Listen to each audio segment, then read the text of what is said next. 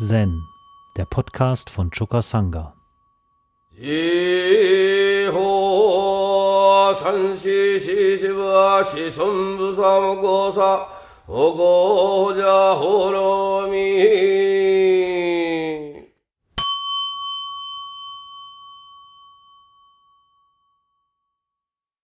Suzuki Roshi,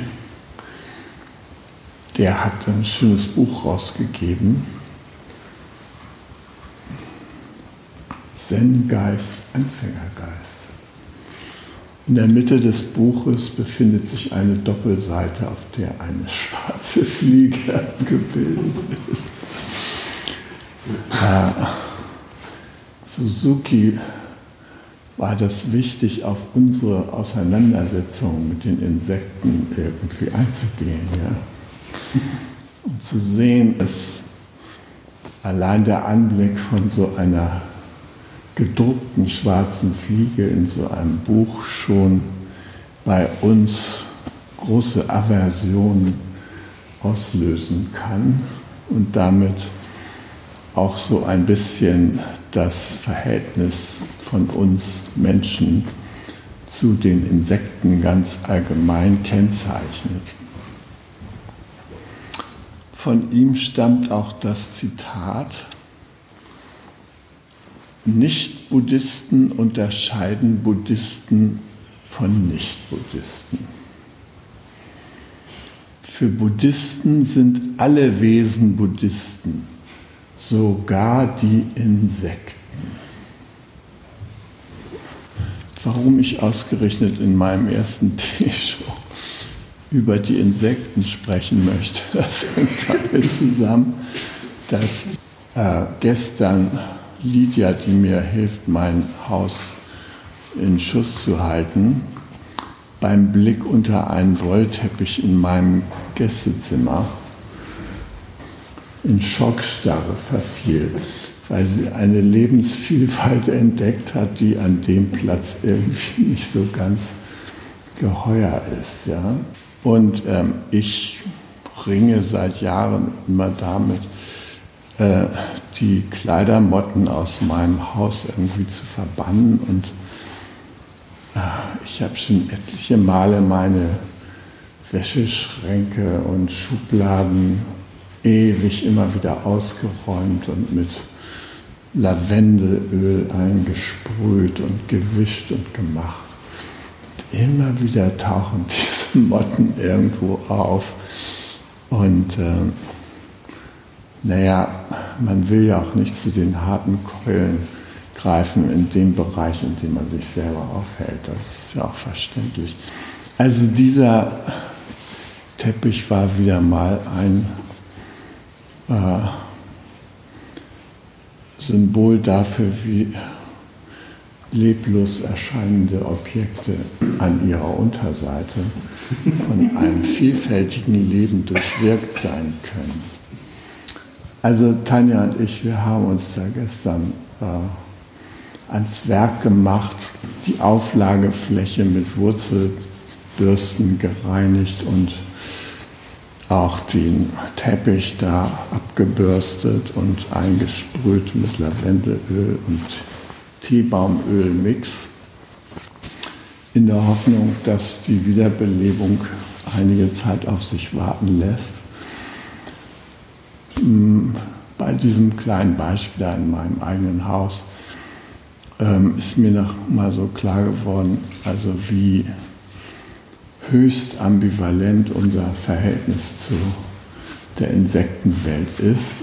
Hm, ich habe schon hier berichtet über die Termitenameisen in meinem Kanada-Haus, äh, denen ja Paul, der indianische Schamane, durch seinen Kontakt zu den Holy Ones of the Ants, den, äh, denjenigen, die die äh, Termitenameisen spirituell abbilden, ja, mit denen hat er Kontakt aufgenommen, mit denen hat er eine 20-minütige Besprechung abgehalten und mir dann gesagt, die werden in den nächsten zwei Tagen dein Haus verlassen. Und so ist es ja tatsächlich geschehen. Die sind ja dann auch ausgezogen. Und mein Bruder hat gleich gesagt, kann der Ameisenflüsterer bei mir nicht auch mal vorbeigucken. Ja? Also es war ein erstaunlicher Vorgang, der da ähm, abgegangen ist. Und in jeder Schwitzhütte, da betet Paul nicht nur hm, für alle Vorfahren, alle Ancestors, alle äh, Menschen, alle ähm, Tier- und Pflanzenvölker. Er hat einen extra Passus für die Creepy Crawlers, die kleinen Krabbler. Die werden von ihm auch besonders aufgerufen und gesegnet. Also die mögen, auf die möge sich auch die ganze kosmische Kraft äh, segnend äh, herabsenken. Das ist sein ständiges Eingangsgebet in der Schwitzhütte in, in Kanada. Das heißt, er hat irgendwie einen Weg gefunden, mit dieser Insektenwelt in einer Weise zusammenzuleben, die äh, friedlich ist und die nicht von Panik, äh, oh, eine Kreuzspinne und so weiter gekennzeichnet ist oder eine Motte, sondern die wirklich auf Kooperation mit diesen Tieren beruht. Ja. Ich das hier nur deshalb beim Session jetzt mal kurz zu einem Gegenstand der Erörterung unter zwei Gesichtspunkten. Zum einen äh, kommen die Insekten insgesamt allmählich in den Status von äh, einer ganzen bedrohten Tiergruppe. Also ich meine, wir sind das schon gewöhnt, dass irgendwelche Säugetiere aussterben oder Vögel, Vogelarten verschwinden und so. Jetzt ähm, stellt man auch gerade wieder eine Verminderung der Vögel äh, fest und so. Aber man hat auch die Insekten, die man nicht so genau beobachtet, allmählich auf dem Radar. Äh, vielen ist schon aufgefallen, dass wenn man im Hochsommer durch die Wälder fährt und so, dass ähm, da an der Windschutzscheibe sich nichts mehr niederschlägt. Ja? Also früher musste man so einen Insektenschwamm dabei haben bei längeren Fahrten, um die äh, Körper von diesen Insekten, die da gegen die Scheibe geflogen sind, irgendwie zu entfernen, um noch was sehen zu können. Also das ist jetzt schon lange nicht mehr der Fall. Äh, man fährt da unendliche Hunderte von Kilometern und Vielleicht ab und zu mal fällt da so ein kleiner Falter oder sowas auf unsere Windschutzscheibe, aber so wie früher ist es auf jeden Fall überhaupt nicht mehr. Wir wissen ja auch, dass die Bienen seit Jahren mit äh, schweren äh, Beeinträchtigungen zu kämpfen haben und wir hier, die wir hier im Lebensgarten alle wieder mit Bienenversuche anstellen, um die zu stützen und um ihnen ein nachhaltiges Gedeihen zu ermöglichen. Uns geht es überhaupt nicht um Honig oder sowas. Wir wollen einfach, dass die Bienen da sind und überleben können und mit ihnen dann auch unsere Obstbäume Früchte tragen und so. Ähm, und wir, wir sind immer wieder desillusioniert, wenn dann im nächsten Frühjahr nach einem kurzen Reinigungsflug äh, die Bienen plötzlich alle tot sind oder alle weg sind. Also unterschiedliche Symptome, die wir da beobachten. Ich bin gespannt, wie die beiden Völker, die wir jetzt hier auf dem Zen-Gelände haben, wie es denen eben nach dem Winter gehen wird. Also ich habe die wirklich in Ruhe gelassen und ähm, hoffe darauf, dass sie irgendwie eigene Immunität wieder aufbauen. Aber dann bin ich hier vor einem Monat irgendwie stand ich vor dem großen Kartoffelfeld, was sich anschloss da an unseren äh, an den Eingang unseres Zen-Geländes. Ähm, da, da bin ich irgendwie am Abend hier gewesen, die Kartoffeln waren alle grün und am nächsten Tag waren die alle braun. Ja. Und, und das galt für lauter Kartoffelfelder hier in der Umgebung. Die sind natürlich mit einem Totalherbizid behandelt worden. Und die gesamten Kartoffeln waren braun. Nicht nur die Kartoffelpflanzen waren braun, sondern auch die Begleitflora, die da mitgespritzt worden ist, war natürlich auch gleich mit braun.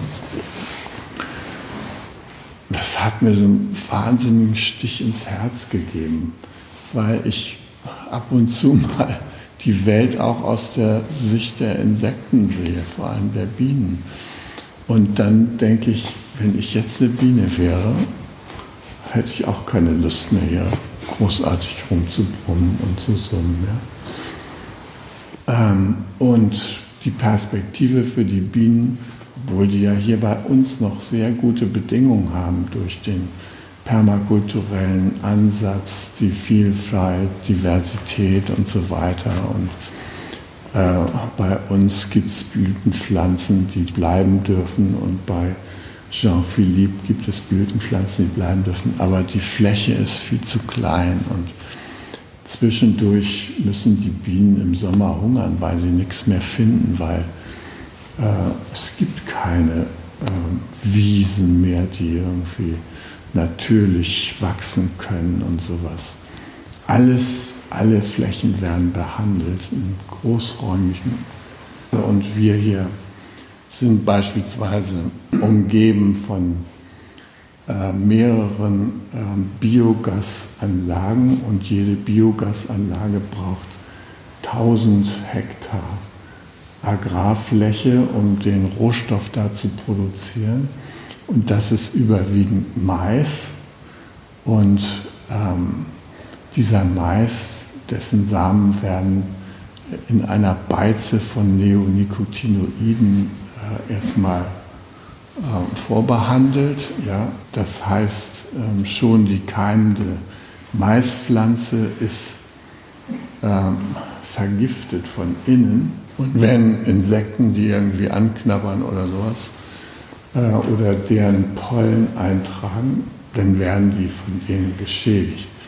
Diese Neonicotinoide, die ähm, beeinträchtigen vor allem den Orientierungssinn und ähm, äh, den äh, Spürsinn äh, der Insekten und führen dazu, dass die nicht mehr nach Hause finden, dass sie sich verirren, dass sie nicht mehr ihren natürlichen Auftrag wahrnehmen können. Ja. Und zwar schon in ganz äh, minimaler Dosis, sozusagen knapp unter der überhaupt äh, Nachweisgrenze. Da sind diese äh, Bestandteile immer noch wirksam. Und ähm, gut, dann werden hier bei uns die Maisfelder äh, mit diesen äh, vorgebeizten Maiskörnern da bepflanzt. Das heißt, die Pflanzen tragen das Gift schon in sich. Dann wird der Acker vorher mit Glyphosat gespritzt. Damit wird also Roundup oder Glyphosat, gibt es verschiedene äh, Namen für diese Mittel. Das Glyphosat ähm, hat zur Folge, dass nur der mit genetisch veränderte Mais, der eben glyphosatresistent ist, dass der dann wachsen kann. Ja? Und alles andere wächst dann nicht. Und ähm, dann kommt der der Spätsommer und die Bienen finden zum Beispiel keine Blütenpflanzen mehr und tragen dann den Pollen ein, den die Maispflanzen bilden. Ja. Äh, und da tragen sie sich natürlich das Gift in die Speisekammer des Winters. Ja. Und dann ist es kein Wunder, dass die da nicht überleben. Ja. Also wir haben dieses Riesenproblem. Und es ist auch ein riesiges, ewig die Augen davor verschließen, was wir da der Natur antun oder was insbesondere unsere Agrarindustrie äh, unseren Böden antut. Und man kann in dem Zusammenhang wirklich schon von Ökozid sprechen, weil die, die natürliche äh, Zusammensetzung der Pflanzen und Tiere wird einfach, wird einfach ausgeschaltet. Das ist irgendwie Völkermord auf Natur umgesetzt. Und irgendwo wissen wir das und irgendwo gucken wir da weg, weil wir sagen, wir haben doch keinen Hebel in der Hand, aber ähm, irgendwie kann man auch nicht mehr weggucken. Ich bin schon als relativ kleiner Junge mit dem Problem der chemisierten Landwirtschaft ähm, bekannt geworden. Und zwar dadurch, ähm, als ich so ungefähr 10, 11 war, ähm, da hatte mein Vater ein ähm, Grundstück gekauft in Schleswig-Holstein äh, wo er sein Yachthaus gebaut hatte. So ein Wochenendhaus, wo er immer hinfuhr zum Jagen. Und dieser, dieses Haus war äh, umgeben von einem großen Eichenwald. Und äh, der grenzte an so eine Auenniederung, da fließt die Osterau entlang. So ein, einer der wenigen naturbelassenen äh, Flussabschnitte da in Schleswig-Holstein. Also an diesem malerischen Plätzchen der schönen Flussaue und den großen schönen Eichen, da mittendrin hatte er sein Yachthaus gebaut.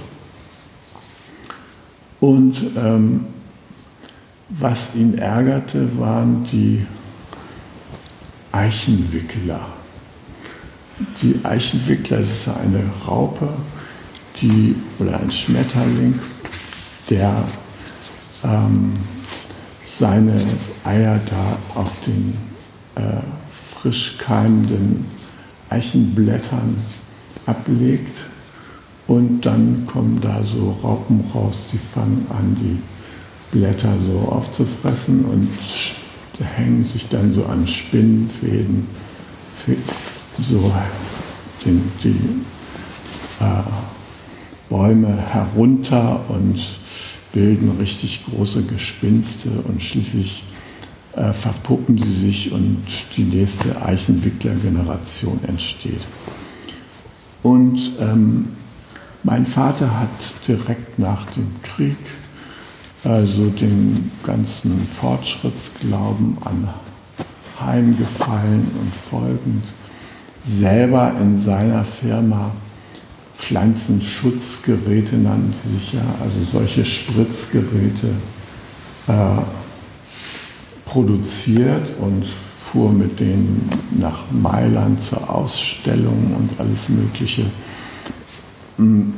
Also die Vorläufer von diesen jetzt inzwischen noch viel technisch versierteren Spritzen, die hat er selber bauen lassen in seiner Firma, versprach sich da einen großen äh, Marktanteil davon und hat dann auch in seinem Eichenwald diese, ähm, nicht diese Geräte, aber andere Spritzgeräte eingesetzt gegen den Eichenwickler.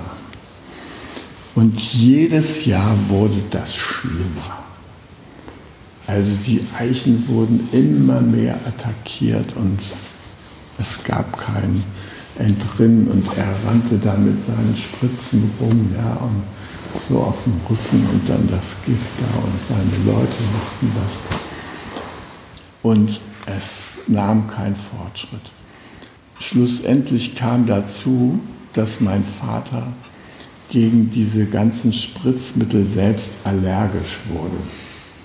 Also er kriegte Ausschlag an den Handgelenken und um die Augen und rote Stellen und das brachte ihn in Panik und ähm, er kaufte ein weiteres äh, größeres Landstück dazu, um für die Familie äh, nicht behandelte Nahrungsmittel zu erzeugen. Und naja, aber er selber wollte immer noch diese Giftspritzen da verkaufen. Ja. Und ähm, naja, er lernte dann irgendwann einen interessanten Landschaftsbiologen kennen.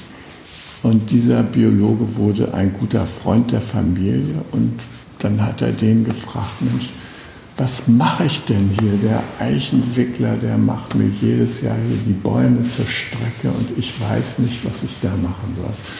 Und dann hat der gesagt, mein sehr geschätzter Freund, was Sie da mit Ihrer Spritze anrichten, ist genau das Gegenteil, als den Wald da zu schützen. Äh, schauen Sie mal, diese Raupen hier, in diese Eichenwicklerraupen legen die Schlupfwespen jeweils ein Ei. Und während die Raupe frisst, entwickelt sich die junge Schlupfwespe in, diesem, in dieser Raupe. Und diese Schlupfwespen sind die natürlichen Feinde von diesen Eichenwicklern. Wenn Sie jetzt aber den Bestand da spritzen, was meinen Sie wohl, welche Raupen als erste umfallen? Ja, natürlich die mit dem Schlupfwespenei drin. Und das passiert in Ihrem Wald jetzt jedes Jahr. Ich empfehle Ihnen, lassen Sie das Spritzen einfach mal und probieren Sie mal aus, was dann passiert. Und dann hat mein Vater das im nächsten Jahr schweren Herzens unterlassen. Und äh, die Eichen sahen grauenhaft aus, total von den Eichenwickler abgefressen und so. Und äh, zum Glück schieben die Eichen dann den berühmten Johannestrieb. Das tun ja auch manche Männer. Haben ja auch diesen Johannestrieb nochmal so ganz spät. Ja, kommt nochmal eine neue Blattgeneration. Ja. Und die schaffen das dann, die Eichen am Leben zu halten und zu ernähren. Aber bis dahin sieht der Eichenwald grauenhaft aus. Naja, also dann hat mein Vater dem das gezeigt und er hat ja, das ist ganz klar, jetzt ähm, nehmen die natürlich erstmal überhand, denn jetzt sind ja noch gar keine Schlupfwespen da.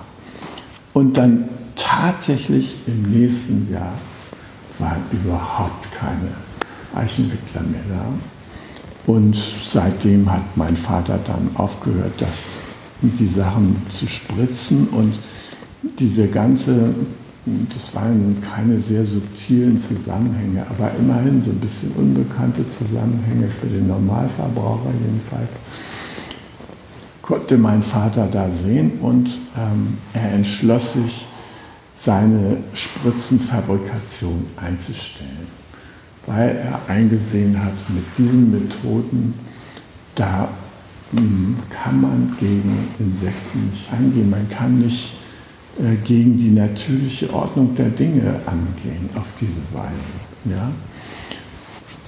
Wir haben also diese, diese Probleme jetzt mit den Insekten ganz allgemein, ein 80-prozentiger Rückgang. Man kann es nicht genau sagen, weil das wird gar nicht beforscht. Ja. Äh, bei den Vögeln, da gibt es genug Ornithologen, die sich da mit der Zählung von Vögeln und ähm, Landeplätzen von Vögeln und so weiter beschäftigen. Aber bei den Insekten, da gibt es keine systematische Erhebung, nur so ein paar kleine ähm, Hobby-Insektenforscher in Nordrhein-Westfalen oder sowas, die sich damit beschäftigen. Aber es wird im großen Maßstab nicht erfolgt. Es gehört zu den blinden Flecken äh, unserer Zivilisation, dass wir uns damit nicht beschäftigen irgendwo ist der Umgang mit den Insekten so etwas wie ein Symptom des eingeschränkten Glücksstrebens, was wir betreiben. Also wenn etwas lästig fällt, weg damit. Ja? Das gilt auch für Menschen, die einem irgendwie auf den Geist gehen. Weg damit. Aber es gilt eben auch äh, für unsere natürliche Umwelt, wenn uns da irgendwas auf den Geist geht, weg damit. Und ähm, als Buddhisten haben wir eine besondere Verantwortung dafür, mit der Wirklichkeit umzugehen. Die Wirklichkeit ist das, was wirkt. Die verändert sich natürlich ständig. Aber worum es geht in unserem Training, auch im Zen-Training, ist, vor dem, was wirkt, nicht die Augen zu verschließen. Also wirken tun zum Beispiel unsere Handlungen. Die gehören zu der Realität dazu. Wir wirken mit unserem Handeln in die Welt. Die Welt wirkt mit allen möglichen Handlungen auf uns zurück. Es ist eine große Interaktion zwischen den verschiedenen Lebewesen. Äh, wir haben kaum Möglichkeiten, die Komplexität des Lebens insgesamt irgendwie zu verfolgen, was die Aktion und Reaktionen und sowas alles angeht.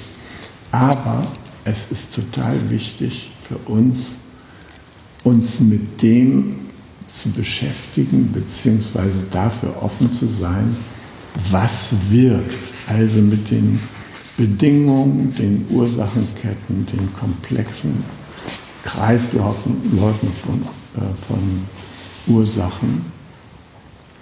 Und was uns da am meisten im Wege steht in der Erkenntnis dessen, was wirkt, ist unsere Fäbel für das Angenehme. Wie alle Wesen wollen wir natürlich das Angenehme in unser Leben rufen. Wir wollen am liebsten es nur mit Annehmlichkeiten zu tun haben. Ja?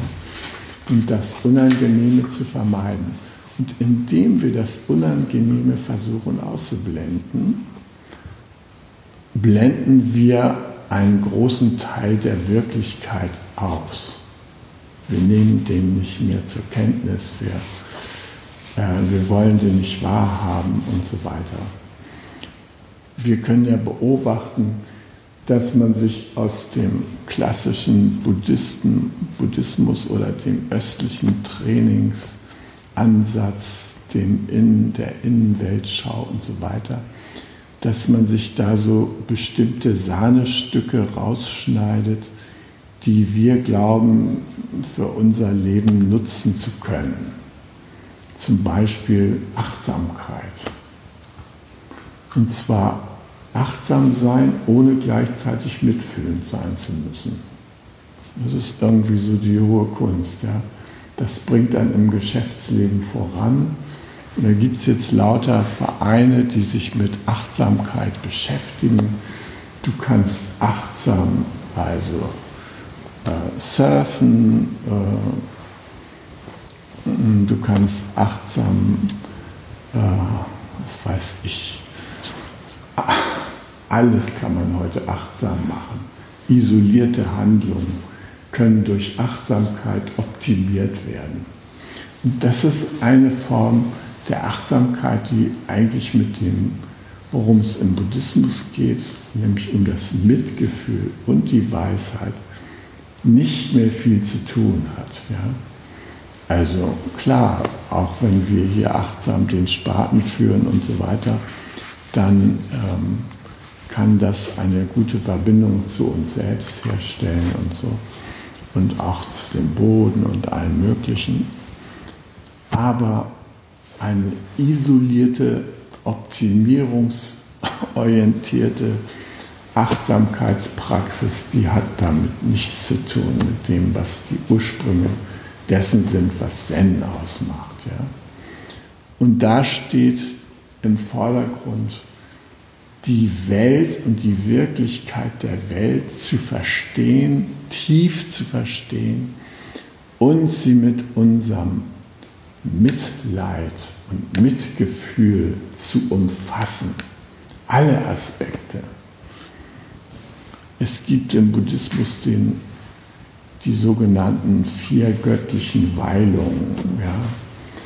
Ja? Äh, also Geisteszustände, die der Buddha uns empfiehlt, wenn wir uns der Welt nähern. Und diese vier äh, Verweilungs, geistigen Verweilungsorte, die heißen Karuna, Metta, Mudita, Upeka. Karuna, Metta, Upeka. Äh, ähm, jetzt habe ich den Mudita, ja. Also diese vier, die gehören zu dem, was unter Mitgefühl im Buddhismus verstanden wird die gehören zusammen.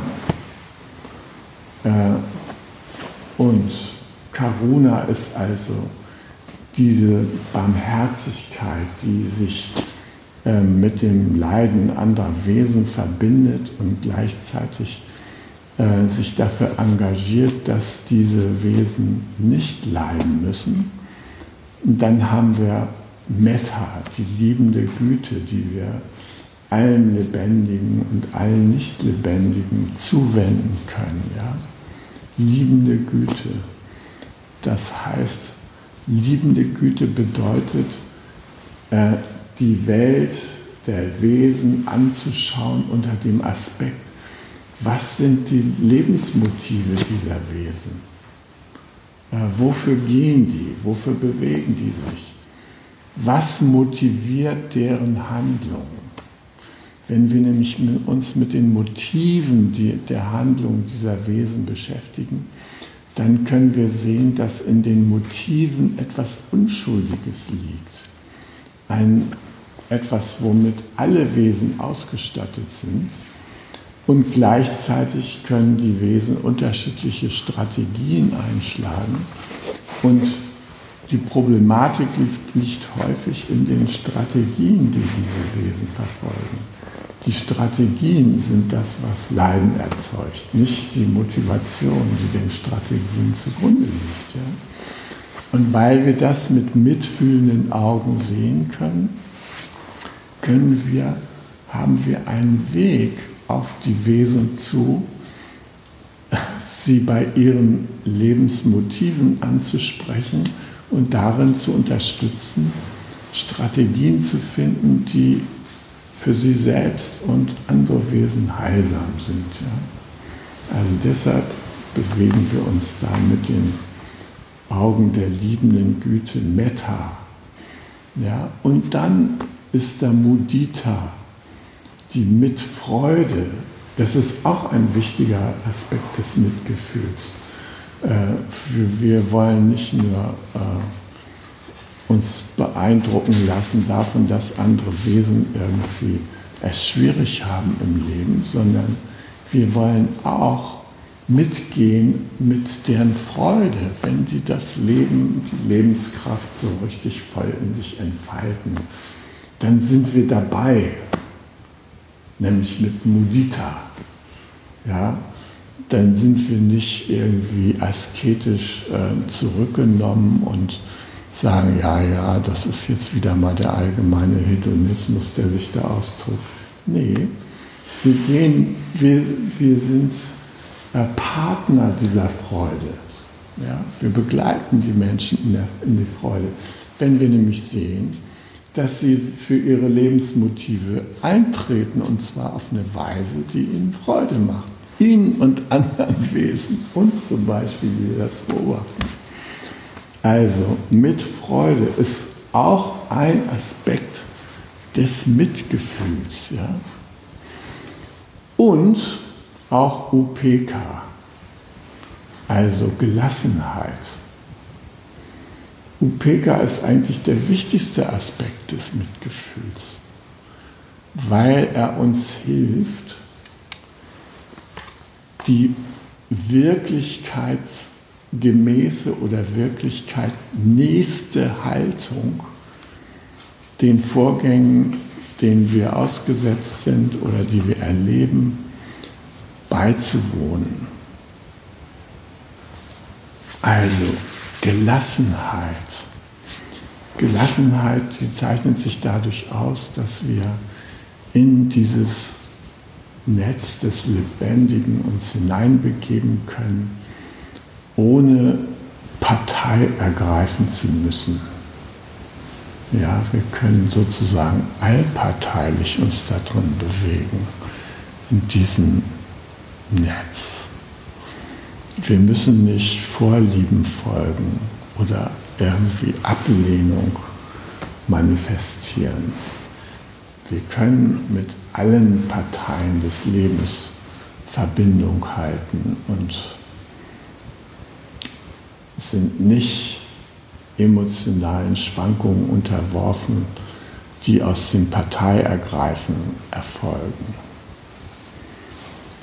Der Buddha wurde mal gefragt, ob er über übernatürliche Fähigkeiten verfügt. Das war zu seiner Zeit üblich, dass irgendwelche Gurus irgendwelche über, übernatürlichen Fähigkeiten manifestiert haben. Und die haben auch abartige Sachen gemacht, irgendwie so Trainings, eine Woche lang auf einem Bein stehen ohne umfallen und sowas, so für gewöhnlich keiner konnte. So eine Art spirituelles Guinness-Buch der Rekorde. Ja? Das wurde zu Zeiten des Buddha irgendwie so durchgezogen im alten Indien. Und der Buddha wurde auch gefragt, ob es so etwas wie übernatürliche Fähigkeiten gebe. Und da hat der Buddha gesagt, er kultiviert eine Fähigkeit, die manchen als übernatürlich erscheint. Und diese Fähigkeit ist im Angenehmen schon das Unangenehme zu erkennen und im Unangenehmen das Angenehme. Wenn wir diesen Doppelcharakter der Wirklichkeit tief verstehen, dann kommen wir zu einer großen Gelassenheit. Dann werden wir nicht von der einen oder von der anderen Seite weggerissen, sondern dann können wir in aller Gelassenheit das, was manchen nur angenehm scheint, oder uns vielleicht auch in einem Augenblick, können wir geistig vervollständigen. Und wir können sehen, das hat auch noch eine andere Seite. Und das macht die Sachen erst vollständig. Also wir versuchen durch unsere Übung uns in die Lage zu versetzen, unsere Wahrnehmung und unseren Kontakt in der Lebewelt zu vervollständigen im Sinne von Realismus. Ja, wir, wir versuchen uns der Wirklichkeit, also den vollen Band der Kräfte, die auf uns wirken, offen gegenüber zu halten. Darum geht es in unserer Übung und nicht sich selbst mit Annehmlichkeiten aller Art zu umgeben das ist kurzsichtig. Es bringt es irgendwie nicht. Und wir sehen, dass diejenigen, die da auf der Yacht nach Annehmlichkeiten sind, auch ständig arme, betrogene Leute sind, weil ihnen werden Annehmlichkeiten noch und nöcher versprochen, denen sie hinterherjagen. Und hinterher stellt sich heraus, diese Dinge haben durchaus auch unangenehme Seiten. Ja? Und dann hat man dafür eine kurze Annehmlichkeit von einigen Sekunden stundenlang mit den Unannehmlichkeiten, ja, die damit verbunden sind, zu tun. Ja. Als Buddhisten werben wir für einen vollständigen Kontakt zur Wirklichkeit. Und in diesem Sinne sagt auch Suzuki Roshi, sind alle Wesen Buddhisten, sogar die Insekten. Das heißt, das Buddhahafte der Wirklichkeit zeigt sich in allen Wesen und zwar in seiner Vollständigkeit, in dieser äh, sowohl als auch Natur, das, was uns anzieht und was uns abstößt, gleichermaßen. Und das auf einer höheren Ebene zur Integration zu bringen, das ist irgendwie eine Aufgabe. Und so geht es uns auch, wenn wir im Herbst durch den Wald gehen oder über unser Gelände. Rilke hat ja so ein schönes Gedicht dazu geschrieben. Die Blätter fallen, fallen wie von weit, als wägten in den Himmeln ferne Gärten. Sie fallen mit verneinender Gebärde. Und in den Nächten fällt die schwere Erde aus allen Sternen in die Einsamkeit. Wir alle fallen.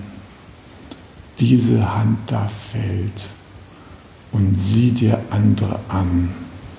Es ist in allen. Und doch ist einer, welcher dieses Fallen unendlich sanft in seinen Händen hält. Ja, und doch ist einer, welcher dieses Fall unendlich sanft in seinen Händen hält. Rilke war natürlich der Meinung, dass das ein Schöpfergott ist, der da Gnade vor Recht ergehen lässt. Wenn wir die Blätter fallen lassen, dass der dann die noch auffängt. Ja? Also wenn Monsanto mit Glyphosat und äh, Neo Bayer mit Neonicotinoiden über das Land ziehen und die Blätter und die Insekten fallen, dann muss man befürchten, dass die nicht unendlich sanft in diesen gnädigen Händen landen, sondern dass es an uns ist, diese Lebenswirklichkeit von uns zur Kenntnis zu nehmen und irgendwie einzubeziehen in unser Handeln. Hi. Zen, der Podcast, ist eine Produktion von Chokasanga e.V. in Kooperation mit dem Podcaststudio Paderborn.